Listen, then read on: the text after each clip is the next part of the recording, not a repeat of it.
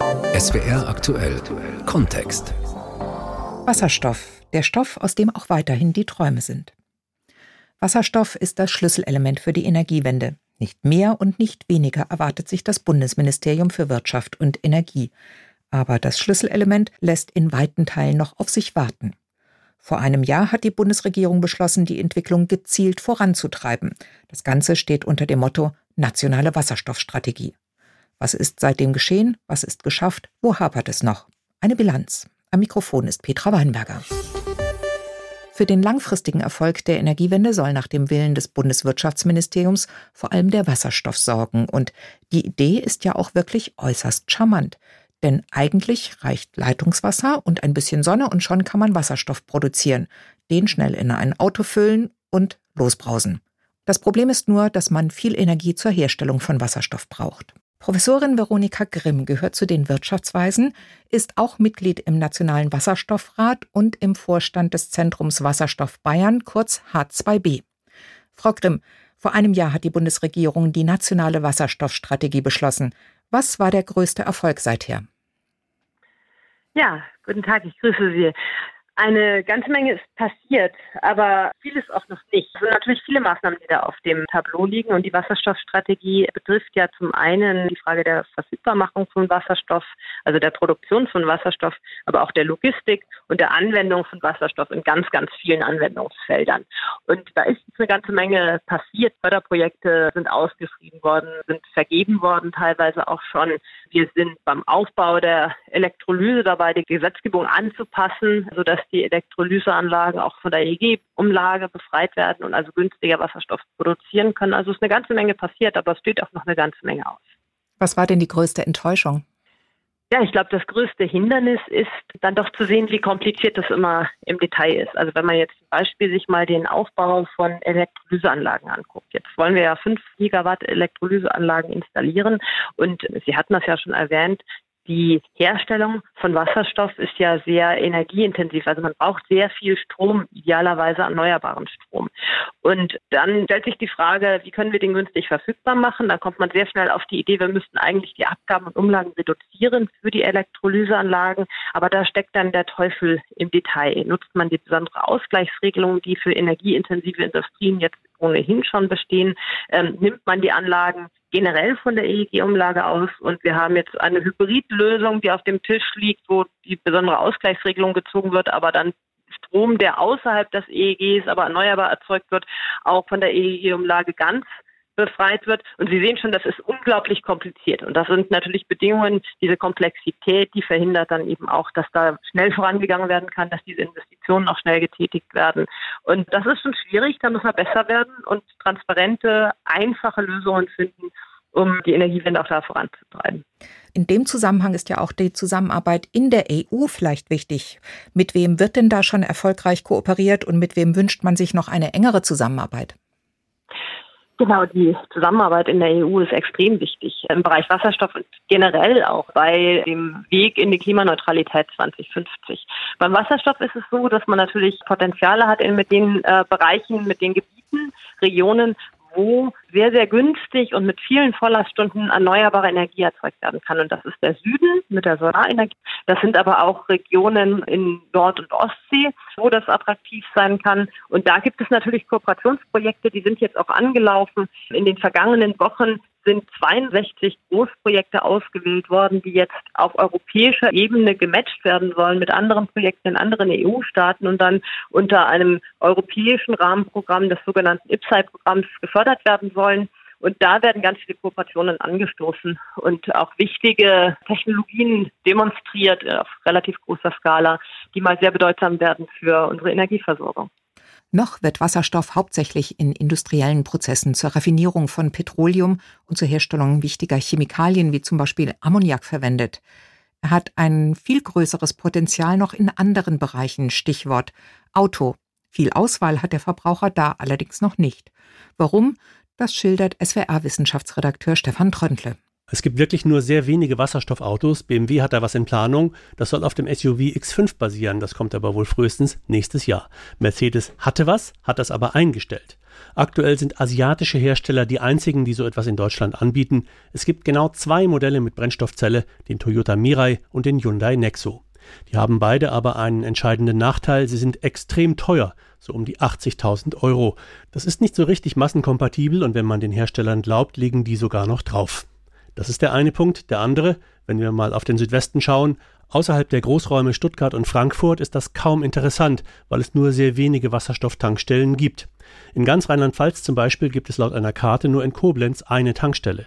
Und das mit der Reichweite ist natürlich auch nur dann ein Argument, wenn es da, wo man hinfahren will, auch Tankstellen gibt. Ich denke jetzt mal an die 1000 Kilometer vom Frankreich-Urlaub. In ganz Frankreich gibt es genau drei Wasserstofftankstellen und die sind alle in Paris. Klar ist, wenn man auf Wasserstoff umstellen will, dann muss man den auch haben und so hohe Herstellungskapazitäten gibt es zurzeit eben noch nicht. Auch Lastwagen gibt es aktuell noch keine. Daimler hat immerhin vor kurzem einen vorgestellt, er muss halt nur noch in Serie gebaut werden. Immerhin, im Rhein-Main-Gebiet, unter anderem in Mainz, da fahren schon die ersten Linienbusse. In der Luft ist es noch weit hin. Airbus plant ein Wasserstoff-Regionalflugzeug für 100 Passagiere, das soll bis in 14 Jahren fertig sein. Und in Sachen Schiffe forscht das Fraunhofer Institut gerade mit der Meyerwerft zusammen, das sind die mit den großen Kreuzfahrtschiffen. Da geht es darum, Methanol zu tanken und den in Wasserstoff umzuwandeln. Platz ist ja da. Aber auch da ist noch nichts serienreif. Klar ist also, von der weitgehenden Nutzung beim Antrieb von Autos, Lkw, Flugzeugen und Schiffen sind wir noch weit entfernt. Aber wie weit sind wir in Deutschland tatsächlich von der Industriereife noch weg, Frau Grimm? Den Wasserstoff, den wir in der Industrie aktuell schon verwenden, den können wir natürlich potenziell direkt ersetzen. In der Chemieindustrie wird auch heute schon in großem Umfang grauer Wasserstoff verwendet. In der Stahlproduktion kann man die heutige Stahlproduktion mittels Kokskohle auf grünen Wasserstoff umstellen. Aber auch da müssen wir jetzt in die Investitionen gehen und diese Technologien dann auch in großem Maßstab demonstrieren. Aber das steht vor der Tür, das ist möglich. In der Mobilität ist es sehr unterschiedlich. Also Brennstoffzellen Pkw gibt es schon, aber richtig, wir sind da noch nicht in der Serienproduktion und werden da sicherlich noch die Technologieentwicklung und die Skalierung brauchen, um da tatsächlich in die Serienproduktion zu kommen und diese Fahrzeuge dann in großer Menge auch verfügbar zu haben. Ein wichtiger Aspekt in dem Zusammenhang sind ja auch Arbeitsplätze. Das mit Wasserstoff verbundene zukünftige Beschäftigungspotenzial liegt laut der Europäischen Kommission bei bis zu 10.000 Arbeitsplätzen für jede investierte Milliarde Euro. Soll und muss deshalb auch mehr investiert und gefördert werden? Arbeitsplätze sind ein ganz zentrales Element. Allerdings werden Arbeitsplätze nicht allein durch staatliche Förderung entstehen. Arbeitsplätze entstehen, wenn aus Innovationen im Bereich der Wasserstofftechnologien tatsächlich Unternehmensgeschäftsbereiche von Unternehmen werden. Und das bedeutet, wir brauchen ganz viel privatwirtschaftliche Investitionen, also Kapitalgeber, die dazu beitragen, aus Innovationen auch Zukunftsmärkte zu gestalten. Und daraus entstehen wiederum Arbeitsplätze. Ganz wichtig ist es, dass wir relativ schnell unterwegs sind. Denn der Technologiewettbewerb um Wasserstofftechnologien, zum Beispiel bei der Brennstoffzelle, beim Bau von Elektrolyseuren, beim Bau von Fahrzeugen, beim Bau vor allen Dingen von Fahrzeugen für die Schwermobilität, der hat längst begonnen. Da ist ein scharfer Technologiewettbewerb aktuell zu verzeichnen, vor allen Dingen mit den ostasiatischen Staaten.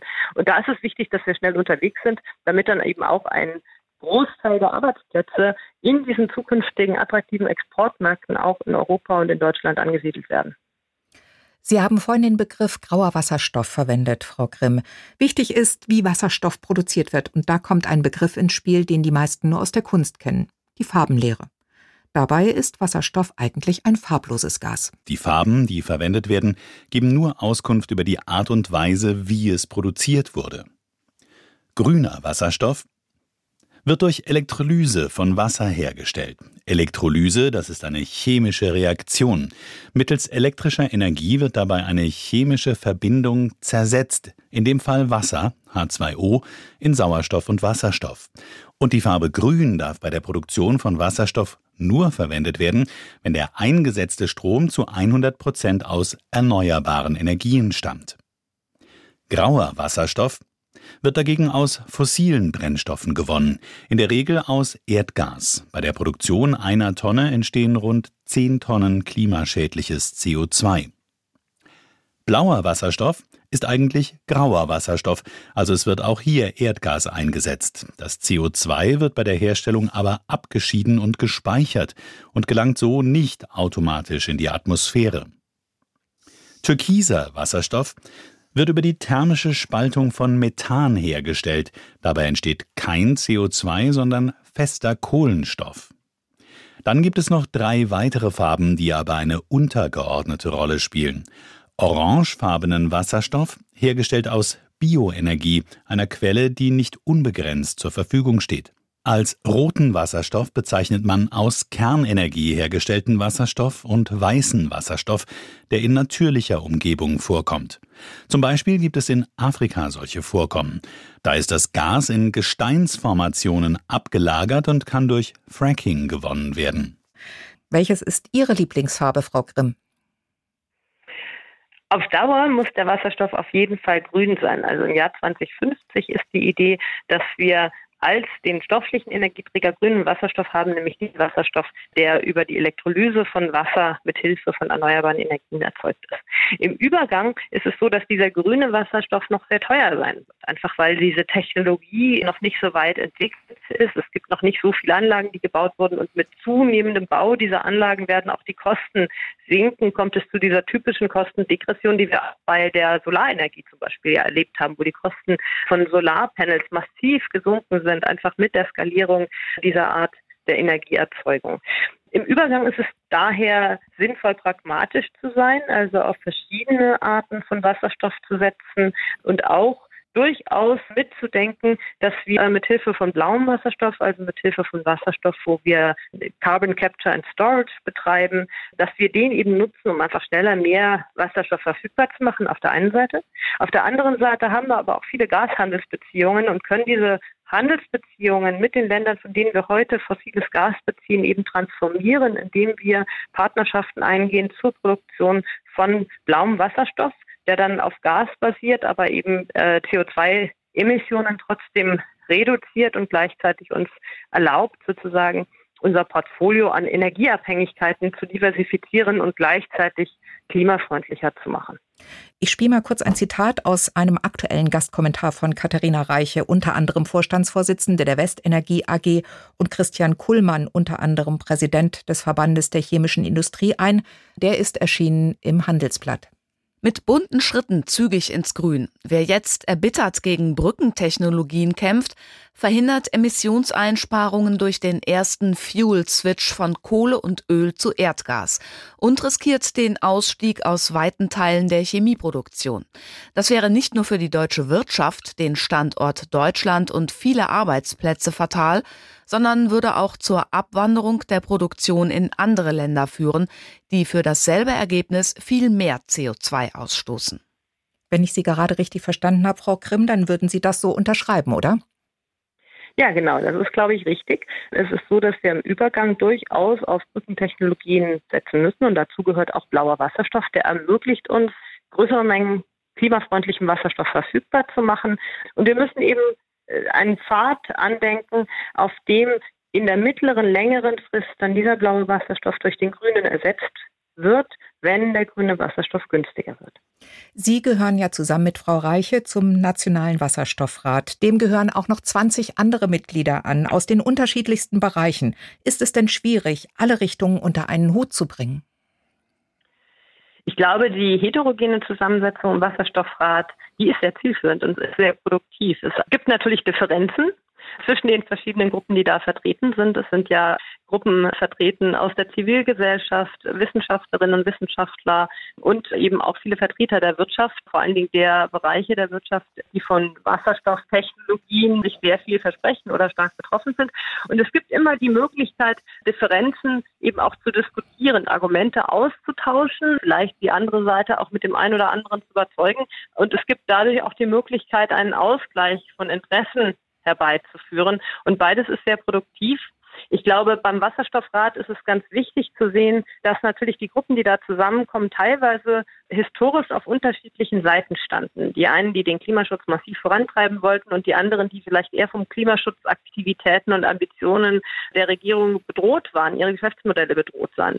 Die Situation hat sich aber geändert. Mittlerweile ist es auch in der Wirtschaft ganz breit so, dass man sieht, dass mit Geschäftsmodellen, die nicht auf die Klimaziele einzahlen, auf Dauer auch kein Gewinn zu machen ist. Und deswegen ist eigentlich die Stoßrichtung ähnlich. Die Wahl der Methoden, ähm, die präferiert werden, ist teilweise unterschiedlich, aber gerade da lohnt die Diskussion im Wasserstoffgrad, glaube ich, massiv, um sich zu überlegen, was spricht denn für das ein oder andere Vorgehen, welche Empfehlungen sollte man geben, was muss man in welchem Tempo ausbauen, muss man bestimmte Bereiche priorisieren oder ist es sinnvoll, alles gleichermaßen voranzutreiben. Also ich glaube, diese Diskussionen sind sehr fruchtbar und ich bin sehr froh, dass es dieses Gremium gibt.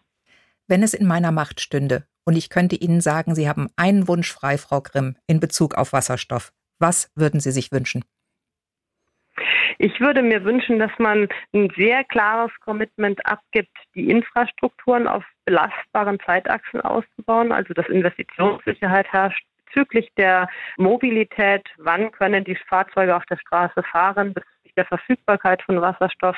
Wann kann ich erwarten, dass Wasserstoff in großen Mengen an bestimmten Orten verfügbar gemacht werden kann.